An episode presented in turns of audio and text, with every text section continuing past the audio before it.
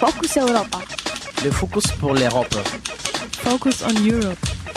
Marcos Europa. Focus Europa. Europo en Focuso. Focus Europa. Fokus Europa. Nachrichten und Themen aus Europa auf Radio Dreieckland.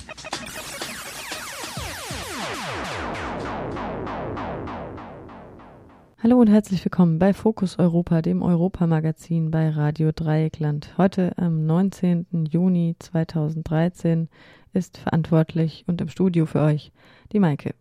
Unser besonderes Augenmerk richten wir heute einmal wieder auf die Türkei. Eine feministische Perspektive gibt uns die Istanbulerin Deniz auf die laufenden Proteste. Ein Beitrag von Kollegin Hanna. Außerdem auch reglose DemonstrantInnen werden festgenommen. Ein kurzer Bericht von Aktivistin Tanja. Sie sprach mit Kollege Jan. Die Musik kommt heute GEMA-frei, wie immer via jamendo.com von der Istanbuler Band Tymphony. Doch wie immer zuerst die Fokus Europa Nachrichten vom 19. Juni 2013. Focus Europa. Nachrichten aus Europa auf Radio Dreieckland. Lediglich acht der 50 großen Schweizer Unternehmen sind fit für die Energiewende. Zu den Vorreitern gehörten nach Angaben von Radio Bern, Rabe, Coop und Migros sowie die halbstaatlichen Unternehmen SBB und Post. Jennifer Zimmermann, Projektleiterin Konsum beim WWF Schweiz dazu. Das sind Unternehmen, die sich offenbar seit längerem Gedanken zu ihrem Strom- und Energieverbrauch machen.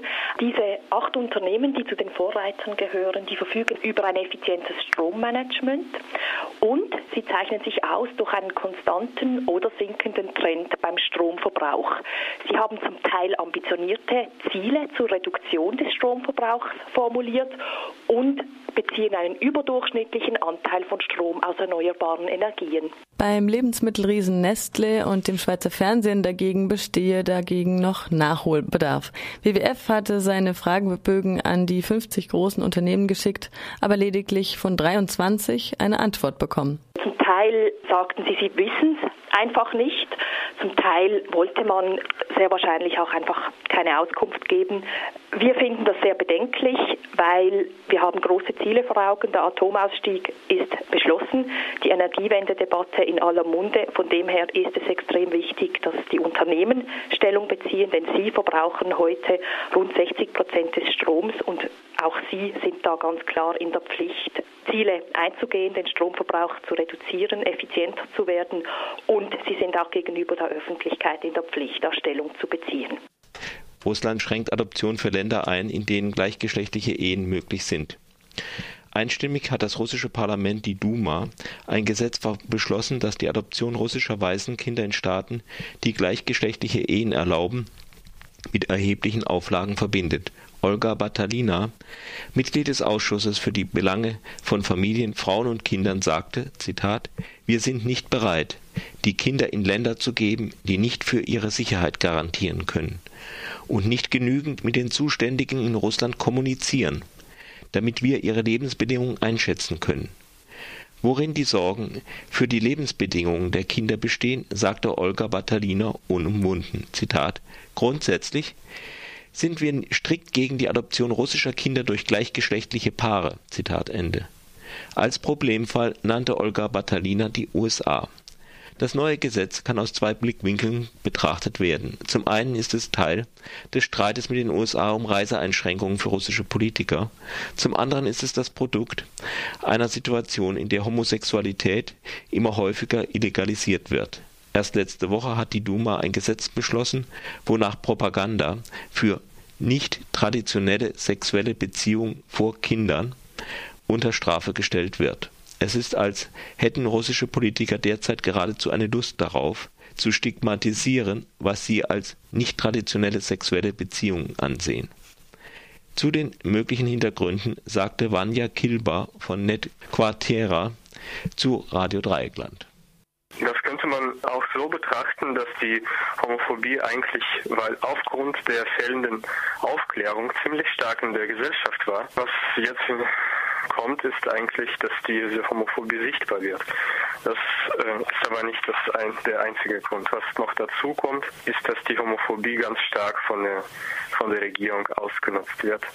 Also die putinsche Regierung fällt eine Legitimierung und sie sucht nach einer neuen Idee fürs Volk. Und äh, die, Idee, die Ideen sind karg. Bloß die Homophobie scheint alle Russen zu vereinen. Die Kommunisten, die russisch-orthodoxen, die Putin-Anhänger, alle sind gegen die Schwulen und Lesben. Und das scheint so die neue Ideologie von Putin zu sein. Das Netquartera ist ein Verein von Menschen aus Russland mit nicht heteronormativen sexueller Orientierung in Deutschland. Der russische Präsident Wladimir Putin hat bereits angekündigt, dass er das Gesetz zur Beschränkung der Adoption unterschreiben will, wodurch es in Kraft tritt Brasilianische Präsidentin kommt Protestbewegung entgegen. Mit Protesten gegen eine Fahrpreiserhöhung in São Paulo und den Bau teurer Fußballstadien fing es an. Nun erschüttert eine landesweite Protestbewegung gegen Polizeigewalt, Inflation, Korruption, Mängel in Gesundheits- und Bildungssystemen und nun wird Brasilien landesweit von Protesten erschüttert. Am Montag waren in mehreren Städten insgesamt 270.000 Menschen auf den Straßen. Ein Beispiel für die Korruption sind die Bauvorhaben für die Fußball-Weltmeisterschaft der Männer. Alles scheint ganz knapp oder überhaupt nicht fertig zu werden. Der Grund ist, dass nach Ablauf einer gewissen Frist Aufträge ohne Ausschreibung vergeben werden können und das erleichtert die Korruption und treibt die Kosten in die Höhe. Nun hat die Staatspräsidentin Gioma Rousseff die Proteste als legitim bezeichnet und sozialen Wandel versprochen. Zuvor hatten DemonstrantInnen das Parlament des Bundesstaats Rio de Janeiro gestürmt und versuchten, das Gebäude in Brand zu setzen. Trotz des Verständnisses der Präsidentin wurden paramilitärische Truppen in mehrere große Städte entsandt. Nach Angaben des Justizministeriums dient der Aufmarsch der Sicherheit während der Fußball-Weltmeisterschaft. Nach Angaben eines Sprechers des Ministeriums hat der Einsatz nichts mit den gegenwärtigen Demonstrationen zu tun. Die Weltmeisterschaft findet nächstes Jahr statt und die Olympiade zwei Jahre später. G8-Gipfel für Versteuerung von Gewinnen dort, wo sie anfallen. Auf dem G8-Gipfel im nordirischen Enniskillen wurde beschlossen, dass multinationale Unternehmen ihre Gewinne künftig nach Ländern getrennt ausweisen müssen. Dies soll das Verschieben von Gewinnen in Steueroasen verhindern womit die Konzerne erhebliche Summen sparen. Der gastgebende britische Ministerpräsident David Cameron feierte das Ergebnis als Erfolg. Mehreinnahmen durch die neue Regel will Cameron vor allem nutzen, um die Unternehmenssteuern zu senken, was dann wiederum die Wirtschaft beflügeln soll. Der Beschluss ist allerdings eine bloße Absichtserklärung ohne Hinweise auf ihre konkrete Umsetzung, etwa die Offenlegung von Briefkastenfirmen. Die OECD die G20 und die Einzelstaaten sollen sich nun mit konkreten Maßnahmen befassen. Aber viele Staaten haben wenig Interesse daran, auf ihre Steueroasen, wie zum Beispiel die britischen Kanalinseln, zu verzichten Neue Protestform breitet sich in der Türkei aus. Nach heftigen Massenprotesten breitet sich nun stummer Protest von einzelnen oder kleinen Gruppen aus. Junge Leute bleiben insbesondere auf dem von der Polizei gut bewachten Taksimplatz in Istanbul einfach stehen und schauen entweder starr in Richtung des Atatürk Kulturzentrums oder des Gezi Parks. Beides sind Symbole des Protests gegen den autoritären Präsidenten Tayyip Erdogan. Diese Protestform hat vor zwei Jahren ein junger Türke mit dem Namen Erdem Gündüz erfunden, der auf dem Taksimplatz einfach eine unheimlich lange Zeit starr stehen blieb, bis die Leute den Zweck erkannten und zu applaudieren begannen. An anderer Stelle in Istanbul wurden stehende Gruppen beobachtet, die Schilder mit der Aufschrift Beuge den Nacken nicht oder Kapulko trugen.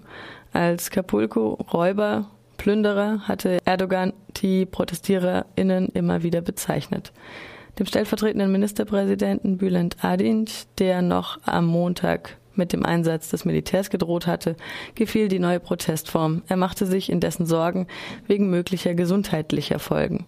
Indessen stehen nicht alle DemonstrantInnen einfach still. In Ankara und es, es gab es gestern Nacht viele Demonstrationen, Blockaden und Zusammenstöße zwischen DemonstrantInnen und der Polizei. Erdogan gegen Geburtenkontrolle, Abtreibung und Kaiserschnitt. Bei einer Veranstaltung des Ministeriums für Familie und Sozialpolitik sagte der türkische Ministerpräsident Tayyip Erdogan: „ In diesem Land haben sie jahrelang Geburtenkontrolle betrieben. Sie haben unsere Landsleute, unser Volk gewissermaßen unfruchtbar gemacht. Was man Kaiserschnitt und Abtreibung nennt, ist genau das. Indem sie das gemacht haben, haben sie gewissermaßen gemordet, haben sie gewissermaßen betrogen. Wir müssen dieses Spiel zerstören. Das ist eine sehr große Aufgabe für die Familien in unserem Land. So der türkische Ministerpräsident wörtlich. Erdogan sieht in einer niederen Geburtenrate einen Nachteil für die Machtentfaltung der Türkei und Maßnahmen zur Geburtenkontrolle deshalb als vom Ausland angezettelte Intrige, um den Aufstieg der Türkei zu verhindern. Das Gleiche sagt Erdogan von den gegen ihn gerichteten Demonstrationen. Tatsächlich liegt die Geburtenrate der Türkei weit über dem europäischen Durchschnitt mit nur langsam fallender Tendenz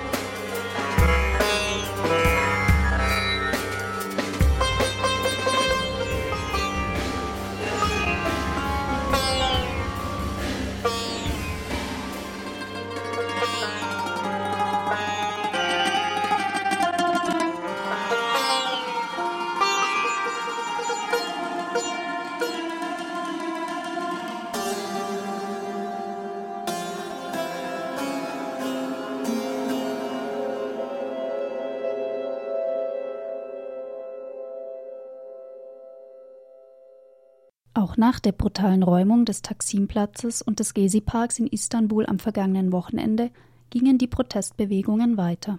Vor drei Tagen, am Sonntagabend, den 16. Juni, beschimpfte Erdogan in seiner Rede die Protestierenden als Terroristen und Gesindel.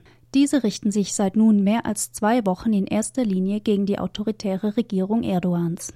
Weshalb die Demonstrierenden seit Erdogans Rede darüber nachdenken sollten, ihre Proteste auf eine andere Ebene zu verlagern und warum auch gerade Frauen im Gezi-Park aktiv sind, darüber sprachen wir mit der jungen Istanbulerin Dennis. Okay, last night, last night was the first night where things started getting really dark, in a way, after Erdogan's uh, meeting in Istanbul, where he collected like 200,000 of his supporters.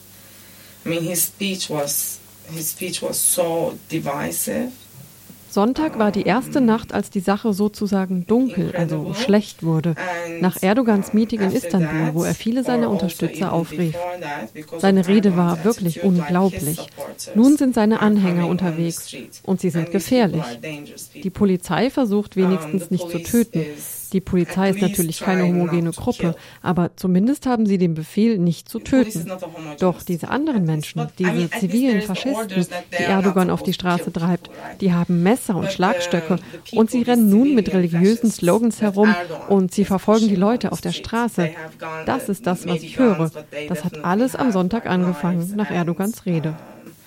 Big sticks and so on, and now they're running around like with slogans, oh, Recep Tayyip Erdogan or Allahu Akbar or something religious, uh, and they're starting to chase people on the street. This was what we were fearing.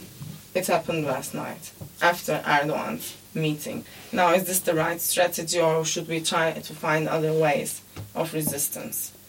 Um, is the question. For example, people are talking about boycotts, people are talking about not going to shopping centers. Ist das der richtige Weg oder sollten wir andere Wege des Widerstands finden? Leute reden über Boykotts, darüber nicht in Shoppingcenter zu gehen. Es ist ja auch ein antikapitalistischer Geist hier vorhanden. Sollten wir einen kollektiven Streik haben und alle aufhören zur Arbeit zu gehen und so weiter für eine gewisse Zeit, bis die Regierung zurücktritt? Wir denken darüber nach. Aber jetzt ist es über das Ziel hinausgeschossen. Denn es war nicht unser Ziel, Faschisten zu bekämpfen. Und wir sollten nicht das Spiel weiterspielen, indem wir unser Leben riskieren. Our purpose was not to fight fascists, civil fascists on the streets, also the police. And we shouldn't really play with this, you know, continue playing this game and risk our lives on the street. Und was habt ihr genau im Gezi-Park gemacht? Wir waren als Feministinnen da und hatten auch ein Zelt. In erster Linie haben wir mit den Menschen gesprochen und unser Zelt verteidigt. Habt ihr mit den Menschen über Feminismus gesprochen? We made some, like we made a campaign, for example. So one of the problems is uh, in Turkish ja, wir haben eine Kampagne gemacht. Eines der Probleme war, dass in uh, türkischer Sprache, wie in vielen anderen Sprachen auch, denke ich, Begriffe wie Hure, Nutte, Spule oder Frauen Schimpfwörter sind. Also haben wir zum Beispiel äh, Sticker gemacht, auf denen stand, leistet nicht Widerstand mit Schimpfworten, sondern mit Hartnäckigkeit. Oder wir haben auch Plakate gemacht, auf denen stand, was glaubst du, wie Schwule sich fühlen, wenn ihr mit dem Begriff flucht? Oder was glaubst du, wie Prostituierte sich fühlen, wenn ihr mit den Worten Hure flucht und so weiter. Eines der häufigsten Schimpfworte war, Erdogan Tayyip ist ein Hurensohn. Wir wissen nicht, ob Erdogans Mutter eine Bitch, also eine Schlampe war. When you curse at them? How do you feel whores or prostitutes feel when you curse at them? And so on. So, I mean, one of the very commonly used uh, swear words was um, um, Erdogan Tayyip is son of a bitch, for example. So referring to that, it's, uh, well, we didn't know Erdogan's mother was a bitch, kind of. So people are really open towards. Also sind die Leute wirklich aufgeschlossen gegenüber Lesben, Schwulen, Bi- und transsexuellen Menschen. Had any problems? We didn't have any problems. I mean, I didn't uh, experience any sexual harassment. Ja, wir hatten keine Probleme und die LGBT-Menschen, soweit ich weiß, auch nicht. Ich persönlich habe keine einzige sexuelle Belästigung erlebt, was eigentlich normal wäre für den Taximplatz und in der Fußgängerzone, die zum Taximplatz übergeht und das Herz der Stadt bildet. Wenn ich von einer Seite zur anderen laufe, werde ich normalerweise vielleicht durchschnittlich zehnmal belästigt. Also nicht gewalttätig belästigt, eher so im Sinne von, oh ja, Baby und so weiter. Und dieses Mal war einfach gar nichts. Keine Belästigung, nichts. Das ist sehr interessant. And so on, oh, you're so beautiful and whatnot. And this time, nothing like this happened. Interestingly. I can say um, in the Gezi Park and around, and you know, with all the events um, that took place in Turkey, that a huge, um, how to say, a huge political area opened up Was ich sagen kann, ist, dass mit der Bewegung im Gezi-Park und am Taksimplatz eine große Offenheit gegenüber Feministinnen oder LGBT-Menschen oder linker Politik begonnen hat. Es wurde eine Art Weg geöffnet, um Politik zu betreiben. Und ganz konkret, wenn wir mit den Menschen gesprochen haben, haben sie uns zugehört. Zum Beispiel mit unseren Bannern. Oder wenn ich jemanden fluchen gehört habe, habe ich mich umgedreht und gesagt, benutzt nicht dieses Wort. Und die Leute haben es eingesehen. Das war zum allerersten Mal jetzt, dass die Leute uns zugehört haben und nicht sofort wieder dagegen angegangen sind. Das war im konkreten Fall. Auf einer allgemeineren Ebene wird es nun seit Gezi mehr Raum für politische Gruppen wie uns Feministinnen geben. So yeah, this was maybe for the first time we've seen that people are listening to us without really much um, reaction against it.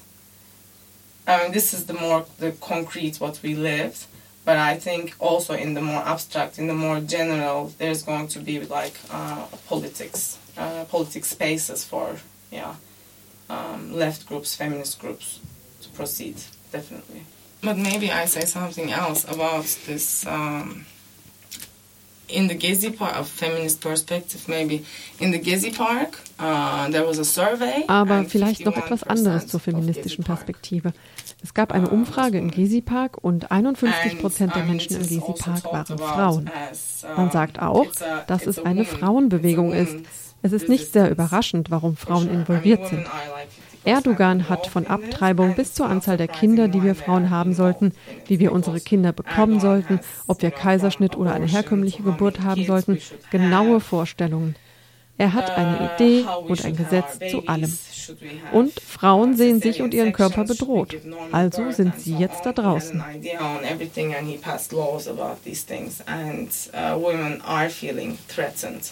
about themselves and their bodies. So women are definitely out there.